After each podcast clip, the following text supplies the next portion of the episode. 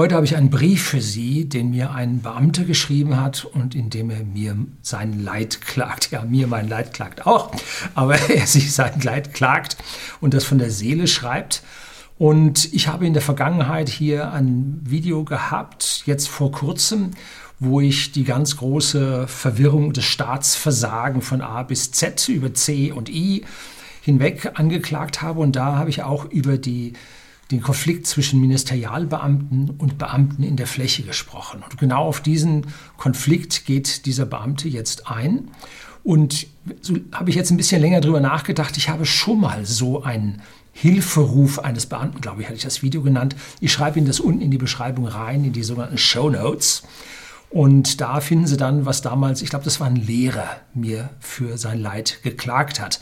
Heute muss ich eine Menge vorlesen, also entschuldigen Sie, wenn ich dann hier immer runterschaue auf mein Tablet, was ich hier an einem Halter dran habe.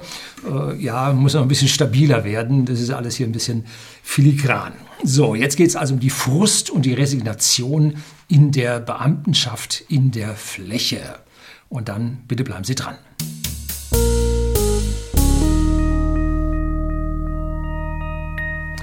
Guten Abend und herzlich willkommen im Unternehmerblog, kurz Unterblog genannt. Begleiten Sie mich auf meinem Lebensweg und lernen Sie die Geheimnisse der Gesellschaft und Wirtschaft kennen, die von Politik und Medien gerne verschwiegen werden. Und herzlichen Dank an alle, die mich hier abonnieren, die mich auch auf Podcasts und alternativen Videoplattformen anschauen. Herzlichen, herzlichen Dank dafür. Und wenn Sie hier mir ein Abo geben und ein Like dalassen, dann sieht der Algorithmus mich als wichtiger an und ich habe hier einen gewissen Vorteil davon.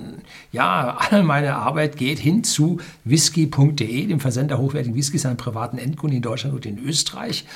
Und damit äh, ja, habe ich mit Beamtenschaft relativ viel zu tun und am Ende dieses Hilferufs des Beamten äh, kommt eine Frage an mich, wie müssen sich denn dann die Beamten verhalten? Äh, damit wir von whisky.de hier äh, unsere Vorteile hätten. Und auch da habe ich dann eine Antwort zu. So, jetzt geht es also los mit dem Lesen. Um, ja, schauen Sie vielleicht ein bisschen Video im Hintergrund, während ich mich hier im Tablet dann vertiefe. Lieber Herr Lüning, ich verfolge Ihre Videos und Podcasts nun seit mehreren Jahren und es tut immer wieder gut, zu vielen unterschiedlichen Themen frische und freiheitliche Gedanken zu hören. Auch wenn ich zu einigen Thematiken eine andere Ansicht vertrete als Sie, das ist immer so, das ist der freie Mensch, jeder hat da unterschiedliche Meinungen, man hat halt eine Schnittmenge. Bin ich doch immer wieder überrascht, in wie vielen einzelnen Aspekten eine Schnittmenge vorliegt, die in der Realität eine gute Basis für einen Konsens oder einen Ansatz für eine Problemlösung wären. Ich hoffe, dass Sie die nächsten Jahre wie gewohnt viele Themen in Politik und Medien kritisch hinterfragen und offen ansprechen werden. Ja, das hoffe ich auch. Gut. Als langjähriger Zuschauer habe ich mich heute dazu entschieden, Ihnen erstmalig zu schreiben, da Sie mir mit Ihren Ausführungen in Ihrem Podcast Staatsversagen aus der Seele gesprochen haben. Ich bin seit knapp 20 Jahren als Beamter im öffentlichen Dienst tätig und übe nun seit fast zehn Jahren eine Leitungsfunktion mit über 30 Mitarbeitern in einem Straßenverkehrsamt eines bayerischen kommunalen Trägers aus. In Ihren Aussagen über die Bürokratie war ich wirklich überrascht, wie Sie in der aktuellen Zeit den Nagel auf den Kopf getroffen haben. Vor allem, weil ich mich genau an Ihr Video erinnern kann, ich liebe die Bürokratie. Auch das gebe ich Ihnen unten.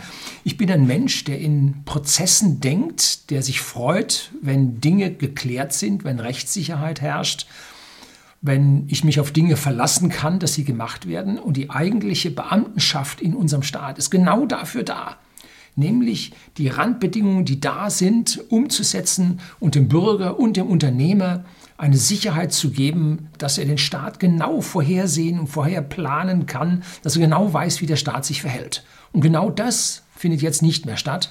Es jagt in einer Tour eine Verordnung nach der anderen, eine Ermächtigung nach der anderen, eine Änderung nach der anderen.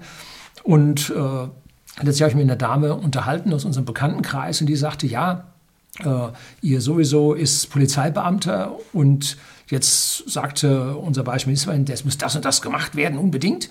Und dann sagt der Polizeibeamte, er weiß nicht, was er tun soll. Er hatte also keinen Hinweis, keine Anweisung, nichts, was er tun soll.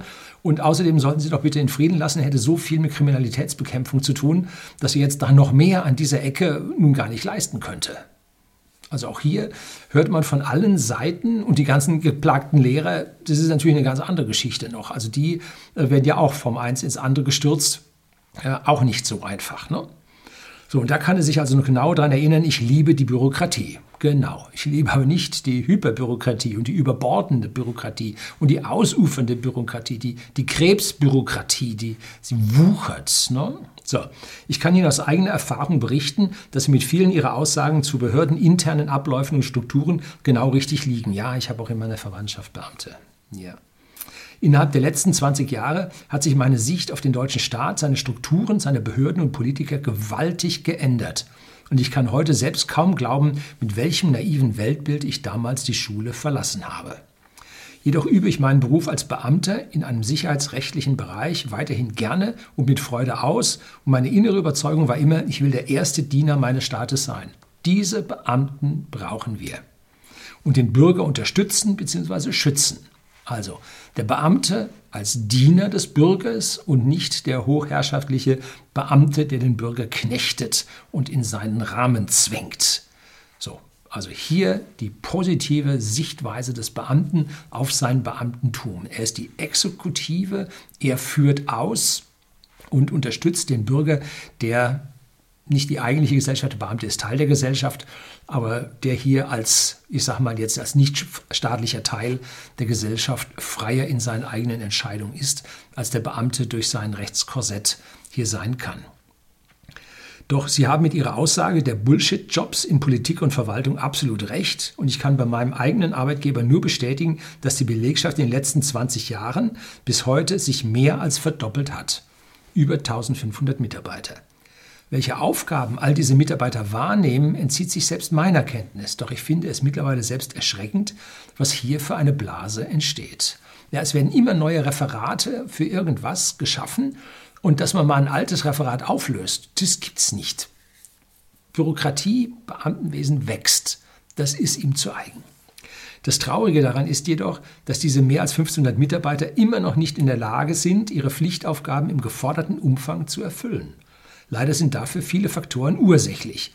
Neben purer Inkompetenz, das soll vorkommen, auch der hohe Anteil an Teilzeitbeschäftigung sowie die verbreitete Faulheit im öffentlichen Dienst. Verbreitete Faulheit im öffentlichen Dienst. Das sagt hier ein Beamter selber. Von der gesamten Belegschaft meines Arbeitsgebers würde ich behaupten, dass höchstens noch ein Drittel der Mitarbeiter den Karren überhaupt noch zieht. Hm. Das deckt sich so ungefähr mit den Aussagen, die Dr. Krall hat, dass er sagt, wir haben 18 Millionen, äh, die den Karren ziehen und wir haben 40, äh, 45 Millionen Beschäftigungsverhältnisse. Und gut, das ist jetzt äh, nicht ein Drittel beim Dr. Kroll, sondern 40, 45 Prozent, die den Karren noch ziehen. Aber hier sieht man also, der Staat muss ja nicht besser sein als die allgemeine Bevölkerung. Boah, Entschuldigung. Ja, ich möchte mich aber auch dafür bedanken, dass Sie für den einzelnen Beamten eine Lanze brechen. Genau das habe ich getan, der kann nämlich nichts dafür. Mir ist bewusst, dass wir als Beamte viele Privilegien genießen, aber auch gesonderte Pflichten haben. Da ich im Gegensatz zu vielen anderen Personen die Gewissheit eines sicheren Arbeitsplatzes habe, ist es für mich selbstverständlich, dass Beamte in der jetzigen Krisenzeit mit gutem Beispiel vorangehen müssen. Das schließt nach meiner Meinung Überstunden und Wochenenddienst mit ein. Als Führungskraft komme ich mit meinen wöchentlichen 50 bis 55 Stunden nicht mal annähernd an das Arbeitszoll, was ein selbstständiger Unternehmer wie Sie leisten muss. Müssen Sie auch nicht, weil Sie sind ja in der Hierarchie irgendwo ein Abteilungsleiter. Und auch wir haben jetzt eine Leitungsebene bei uns eingezogen und von denen verlangen wir nicht, dass sie so viel arbeiten wie wir. Nein, da sind die, die, sagen wir, die Motivationen des Einzelnen, äh, kann man hier nicht überstrapazieren, ne? sondern das muss alles im Rahmen bleiben, äh, was der entsprechenden Hierarchiestufe entspricht. Leider werfen sich die öffentlichen Behörden durchgehend selbst Knüppel zwischen die Beine oder beschäftigen sich mit komplett unnützen Thematiken, wie zum Beispiel, wie viele Veggie Days soll es in der Kantine geben? Soll die Behörde für die Mitarbeiter Notrationen in dieser Krise beschaffen? Kann neben dem kostenlosen Kaffee und Milch auch vegane Milch angeboten werden? Müssen die Putzprotokolle auf den Toiletten wegen dem Klima in Papierform sein? Diese Aufzählung kann man ohne Probleme noch weiterführen. Ja, das kenne ich von den Beamten oder einem hohen Beamten in meiner Familie, äh, die, die, äh, was da aus den Verwaltungen kommt. Jo, ja. Als Beamter in Leitungsfunktion kann ich Ihnen auch nur voll zustimmen, dass wir mittlerweile von Politik und der Ministerialebene mit neuen Verordnungen und Weisungen alle drei Monate zugemüllt werden. Zugemüllt, extra hervorgehoben. Dabei ist auch Ihr Beispiel, dass mehrere hundert Juristen im Finanzministerium nicht in der Lage sind, selbst ein Gesetz oder eine Verordnung zu verfassen, sondern das extern in Auftrag geben, kein Einzelfall. Das war der Max Otter in seinem Buch, jetzt nicht dem neuesten, sondern im zweitneuesten Buch, Die Krise hält sich nicht an Regeln. Da habe ich das rausgehabt. Mittlerweile ist es die Regel, dass Verordnungen oder Weisungen von Personen verfasst werden, die keine Ahnung von der Materie, der Basis und den alltäglichen Problemen haben. Genauso ist es. Ne? Die hocken da im Ministerium und haben, wie sagte ich das von Tuten und Blasen vielleicht, aber was in der Fläche los ist, keine Ahnung. Ne? Vorschläge oder Anmerkungen, die von uns als untere Basis nach oben an die Ministerien getragen werden, werden von den Ministerialbeamten leider ignoriert. Ja, die kriegen von der Basis gespiegelt oder sagen sie, oh, ja, wissen wir nicht, was wir tun sollen. Nee, ist auch nicht unsere Aufgabe, sondern wir haben die Aufgabe, was von der Politik kommt, als Ministerium in die Fläche durchzusetzen. Und wenn da was zurückgespiegelt wird, oh, ja, müssen wir eine neue, neue Abteilung schaffen. Beamtenfeedback. Das dauert dann zehn Jahre, bis die eingefasst ist. Nun ja, wenn wir neue Verordnungen oder Anweisungen von der Politik oder den Ministerien erhalten, sind diese oft so unbestimmt und schlecht formuliert, dass man diese in der Praxis kaum anwenden kann. Alltägliche Probleme, die dadurch im Nachgang entstehen und entsprechende Nachfragen der unteren Behörden bei den Ministerien erzeugen, werden Monate oder gar sogar komplett unbeantwortet gelassen. Das führt unweigerlich dazu, dass jede Behörde die neuen Verordnungen bzw. Anweisungen etwas anders auslegt. Ja, so wie sie es verstehen und so wie es in ihrem Kontext halt ist. Ne? Das führt im Zweifel zu Dutzenden unterschiedlichen Ausführungen dieser Verordnungen und Weisungen. Dieses Chaos müssen dann die Gerichte durch Urteile wieder lösen und dadurch der unteren Behörde im Nachgang Handlungsrichtlinien für die Praxis schaffen. Jedoch reden wir hier natürlich von Prozessen, die zwei bis drei Jahre dauern, bis eine Verordnung einheitlich im Bundesland vollzogen wird. Mich hat ein Hilferuf eines Beamten erreicht, der äh, bat, dass wir ihn verklagen vor dem Verwaltungsgericht, weil er mit dieser Verordnung alleine gelassen wurde. Und er sagte, er hätte äh, mit äh, am Anwendungsfall Beamten, glaube ich, reden jetzt auch schon von Kunden. Ne? Ja, mit einem Kunden zusammen äh, würde er dann gegen diese Verordnung vorgehen und über das Gericht, er selber würde also da als Zeuge dann für die Änderung oder Abschaffung dieser Verordnung dann da auftreten. Ist nicht häufig. Äh, wie gesagt, in meiner Familie gibt es Beamte und einer dieser Beamten, der ist zusammen mit äh, einem Teil seiner Verwaltung, haben die sich gegenseitig vor dem Gericht verklagt. Wir haben gesagt, wir kommen damit nicht zurecht. Und sagt er, ja, weiß nicht wie. Ne? Und gehen wir gemeinsam vor Gericht. Ja, gemeinsam vor Gericht, gegeneinander geklagt. Und äh, der, der sich hat beklagen lassen, der hat sich nicht richtig verteidigt, damit dieses Ding dann endlich zu Fall kam. Äh, und dann hatten die oben im Ministerium von außen vom Gericht dann die Anweisung, äh, hier diese Verordnung zu ändern. Und dann haben die unten gesagt, na Gott sei Dank, jetzt ist es vorbei. Ne? Also die sind da, wie sagt, heißt so schön, beratungsresistent. Ne? Oder sie sehen sich da in den oberen Behörden als was Besseres als die da unten, die sowieso keine Ahnung haben. Ne? Wobei, je weiter oben man im Elfenbeinturm sitzt, umso weiter ist die Basis entfernt. Ne? Ja. So, viele der alltäglichen Probleme in meinem Arbeitsbereich kann ich den Bürgern heute auch nicht mehr nachvollziehbar erläutern, weil es zu Teilen einfach nicht nachvollziehbar oder sogar unlogisch ist. Von der DSGVO oder EU-Verordnung möchte ich erst gar nicht sprechen. Bei der DSGVO ist leider eine Tatsache, dass kaum jemand in unserer Behörde versteht, was dieses Verordnungsmonster nun konkret erlaubt oder nicht. Selbst unser spezieller Datenschutzbeauftragte findet zu vielen Rückfragen unsererseits keine Antwort. Und bei den EU-Verordnungen ist es leider auch ein Fakt, dass Deutschland immer eine 100% Umsetzung anstrebt nicht nur 100% Umsetzung, die satteln oft einen obendrauf, dass es noch härter wird. Ne? Im Straßenverkehrsrecht ist es aber traurige Realität, dass vor allem die südlichen Mitgliedstaaten viele Verordnungen ignorieren oder nur teilweise umsetzen. Die strukturellen Nachteile, die der Bevölkerung in Deutschland durch die konsequente Umsetzung entstehen, brauche ich nicht zu erwähnen. Und genau das ist das Problem, dass wir so exakt sind und die im Süden sagen, oh, das Leben ist schön, was, c'est la vie, ist doch egal. Ähm, so, und bei uns ist man dann an dieser Stelle pingelig genau und irgendwo findet sich einer, der das dann auch noch durchzieht und im Zweifelsfall dann auch noch ein, ein Denunziant des Bürgers und dann werden auch Gesetze geschaffen, damit der Bürger besser denunzieren kann. Man hat sogar, ich glaube, was war in Essen, oder?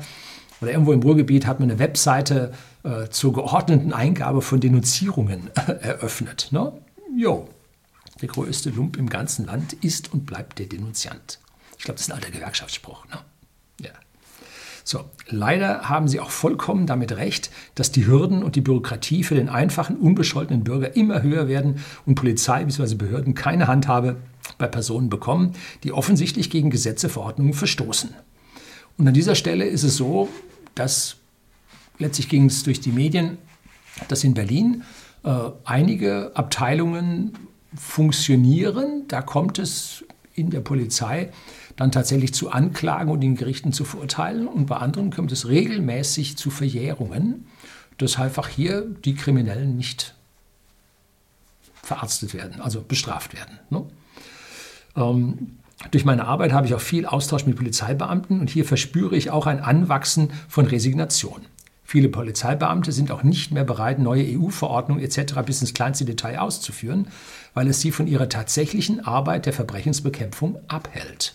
Wann immer sie anfangen und müssen Bürokratie ja, befolgen, dann müssen sie Dokumente erstellen, beschreiben, machen, tun und müssen ihren eigenen feuchten neuronalen Prozessor abschalten und müssen sich jetzt hier nach diesen Weisungen exakt verhalten und dokumentieren. Und je mehr sie hier jetzt diesen bürokratischen Weg befolgen, umso weniger bleibt für die reale Arbeit über.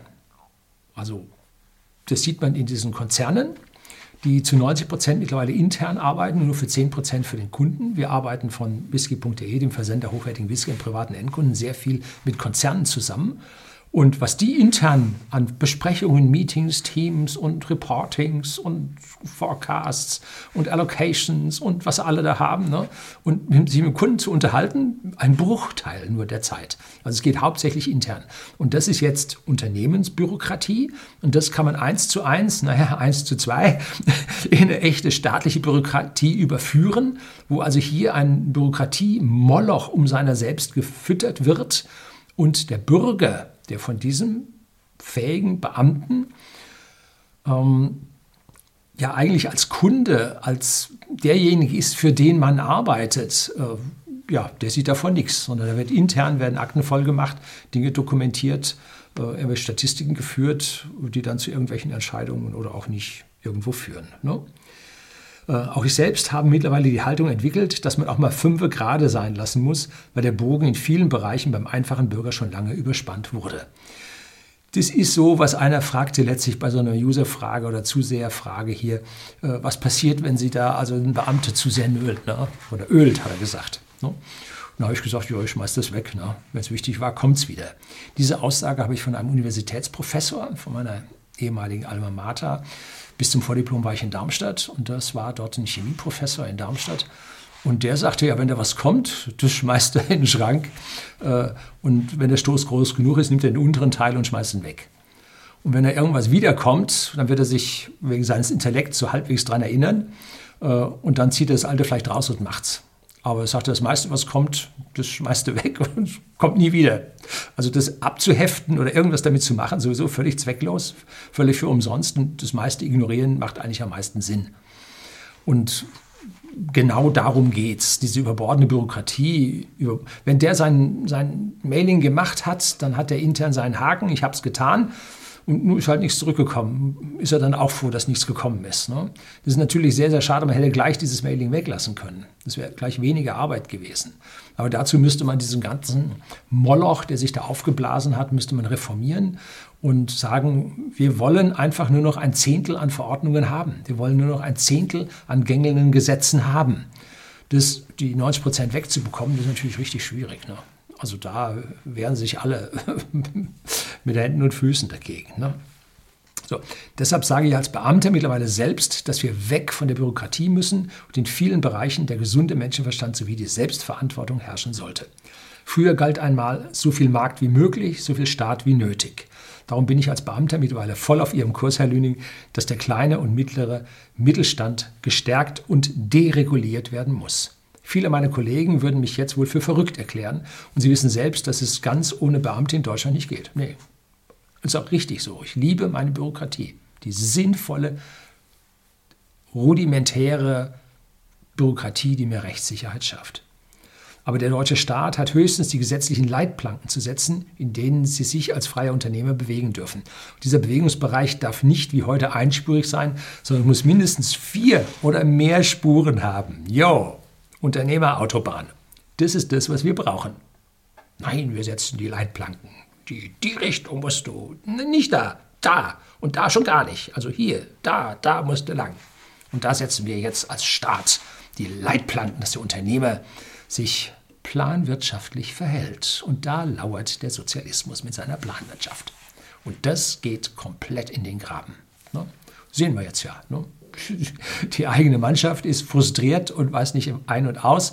Der Unternehmer weiß nicht ein und aus, der Bürger ist frustriert von all dem, was da kommt. Die Beamten schaffen es nicht mehr durchzusetzen, also die Polizeibeamten schaffen es nicht mehr durchzusetzen. Es ist ein Staatsversagen. Hm? Ein Staatsversagen weil man es mit der Bürokratie übertrieben hat und man es mit dem vernünftigen Bürger-Menschenverstand halt nicht mehr bewenden lässt, mit der Kreativität und der Fähigkeit des Bürgers ihn nicht mehr glaubt, sondern der Staat sagt, ich plane das bis ins Kleinste. Von der Wiege bis zur Bahre plane ich den Bürger durch, wie er sich verhält, und dann werden wir alle in Wohlstand leben. Nein, werden wir nicht. Wir werden in den Untergang damit kommen. Weil nur die, die Unknown Unknown, also das, was heute noch gar nicht bekannt ist, auf das ein Unternehmer im nächsten Monat oder in der nächsten Stunde kommt, äh, das ist das, was die Gesellschaft weiterbringt. Das ist das, was uns für uns alle Wohlstand bringt. Und nicht sich zu überlegen, ob man einen Reinigungsplan von der Toilette jetzt auf ein Tablet umstellt und da an die Wand nagelt. Ne? Ja, boah, gut. Sie haben von mir jetzt größtenteils nur ein Statement gehört, aber ich hätte auch eine Frage an Sie. Da wir in zwei unterschiedlichen Sphären leben, würde mich brennend interessieren, was Sie sich als Einzelperson bzw. als Unternehmer von einem einfachen Beamten, der sich um Ihr Anliegen kümmert, wünschen bzw. erhoffen. Haben Sie gegebenenfalls auch eine Idee, wie ich selbst als einfacher Beamter gegen diese Entwicklung ankämpfen kann? Beziehungsweise was sind Ihre persönlichen Gedanken zu der Sichtweise eines einfachen Beamten? auch wenn es relativ unwahrscheinlich ist, dass Sie meine Ausführungen in einem Ihrer Videos behandeln werden. Nein, das war so gut, das ging gar nicht. Ich musste es als Video drehen. War es mir ein Anliegen, mal die Sicht aus dem Pool der Bürokratie zu schildern und zu zeigen, dass auch viele Beamte freiheitlich denken. Bekomme ich mehrere Mails hier. Wie diesen Hilferuf dieses einen Lehrers. Ne? Man fühlt sich mit solchen Ansichten oft wie ein Don Quixote im öffentlichen Dienst. Der kämpfte gegen Windmühlenflügel. Die Frage ist nur, wer ist Sancho Panza? Weil viele der Beamten vergessen haben, für wen sie eigentlich arbeiten. Falls ich doch das Glück haben sollte, dass Sie mein Schreiben in Ihren Videos behandeln, dürfen Sie meine Ausführungen gerne komplett verwenden und zitieren. Ich würde lediglich darum bitten, dass Sie mich nur mit Kürzel betiteln. Auch das Kürzel lasse ich jetzt weg, ähm, weil man vielleicht über dieses Kürzel, weil es doch in dieser Behörde relativ groß ist, vielleicht auf Sie kommen könnte. Vielen Dank und machen Sie weiter wie bisher. Nun, was wünsche ich mir von Beamten? Ach, ist aber schön. Wünscht dir was? Mit Dietmar Schönherr und Vivi Bach. Oh, das ist lange her. Nein, was wünsche ich mir? Ich wünsche mir, dass man mich in, in Ruhe lässt. Und zwar mindestens mal zwei Jahre. Habe ich mir vor vielen, vielen Jahren, gibt es ein Video dafür, dass man mich mal zwei Jahre in Ruhe lässt. Was würde ich in diesen zwei Jahren machen? Nun, ich würde alles das aufarbeiten, was man mir als Bürokratie aufgeladen hat, denn da ist viel Gutes mit dabei. Keine Frage. Aber wir alle haben niemals die Zeit, diese Dinge, die man sich überlegt hat, umzusetzen, weil dann schon die nächste Sau kommt. Und jetzt können wir dieses Teil nur so umsetzen, mehr schlecht als recht, damit es offiziell gut aussieht. Aber das, was eigentlich als Gedanke dahinter ist, haben wir keine Zeit. Ne? Wir müssen was arbeiten. Oh. So, und dann kommt schon das nächste und von dem haben wir auch nur Zeit, das oberflächlich zu machen. So, also da wünsche ich mir, dass man uns mal zwei Jahre in Frieden lässt. Moratorium, zwei Jahre keine Verordnung, zwei Jahre keine Gesetze, erstmal Klarschiff machen. Dann wünsche ich mir, dass die Beamten äh, mich auch sonst in Frieden lassen. Wir versuchen ja an allen Ecken und Enden, wo es nur geht, uns vom Staat fernzuhalten. Ähm, ich habe eine ganze Zeit lang ein kleines Ingenieurbüro gehalten, was jetzt in einer weiteren GmbH und Co. KG von uns aufgegangen ist. Und dieses Ingenieurbüro war klein, war wirklich klein. Und man hat mich über 15 Jahre lang mit der Abfrage der Statistik für irgendwelche Umsätze und so weiter äh, befragt, obwohl all diese Daten da gewesen wären. Da hat man mich nach Mitarbeitern gefragt, da hat man mich äh, nach Umsätzen gefragt und, und, und. Äh, man hätte einfach mich fragen können, sind Sie damit einverstanden, dass wir bei den und den Behörden diese Daten von Ihnen abholen? Und dann hätte ich wahrscheinlich gesagt, ja. Finanzamt weiß, was wir an Lohnsteuer reintun. Die wissen, wie viele Mitarbeiter ich habe an diesem Ingenieurbüro. Ähm, die wissen auch über die Umsatzsteuermeldung, was für einen Umsatz ich mache. Und jetzt soll ich diese Statistik nochmal ausfüllen. das ist ja gleich ein Prozent äh, meiner Arbeitszeit im Jahr weg. So, also deshalb wäre einfach die Frage, ja oder nein. Und äh, nach dem dritten Jahr sage ich nein, nimm dir einen anderen. Ne? Weil bei den Beamten war es so, jetzt haben wir endlich genügend, so und so viel Prozent äh, von der, äh, brauchen wir. Und die haben nie gewechselt. Denn irgendwann habe ich nicht ausgefüllt, dann habe ich mich mahnen lassen und dann kriegte ich eine Androhung. Habe ich es einmal ausgefüllt, habe ich mich mahnen lassen und kriege eine Androhung. Und dann irgendwann haben sie aufgehört. Dann haben sie schon gemerkt, der will einer nicht.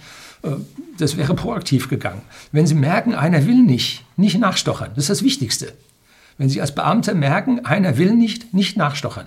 Wenn Sie es irgendwie abbügeln können, tun Sie es nicht. Lassen Sie ihn in Frieden. Er hat gerade was anderes zu tun. deshalb nachstochern ganz schlecht.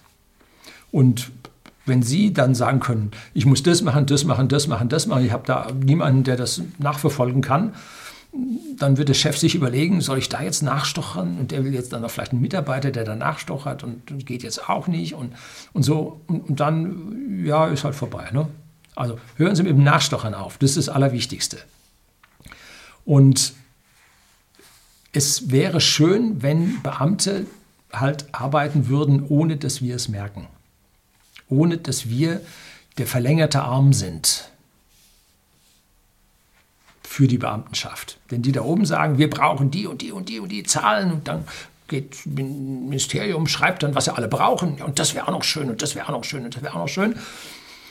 Dass dann der dritte, vierte und fünfte Punkt unglaublich kompliziert und aufwendig wird für ein Unternehmen. Wir wollen genau wissen, wie viel Plastik sie da in Verkehr bringen. Boah, sollen wir das wiegen? Wie sollen wir das wissen? das schätzen wir. Und dann, wenn Sie das Falsches sagen, fünf Jahre und irgendwas ist da an Strafe drauf und da hinten gleich die Rechtsbehelfbelehrung hinterher. Äh, jo, da freut man sich, wenn man so einen Brief bekommt. Ne? So, also das sind diese Interaktionen, wo es auch für uns unglaublich schwierig wird, dass wir solchen Anfragen von Ämtern antworten müssen. Also wann immer ich mir überlege, was kann ich tun, dann ist bei mir jetzt die Entscheidung, wenn ich es schaffe ohne den Staat, dann mache ich das so, dass ich ohne den Staat zurechtkomme. Also ich versuche da auszuweichen und ich spreche kein, keine Beamtenstelle mehr an, wenn ich nicht zwingend muss. Also wir versuchen uns weg davon zu halten. Wir versuchen diese Welten zu trennen.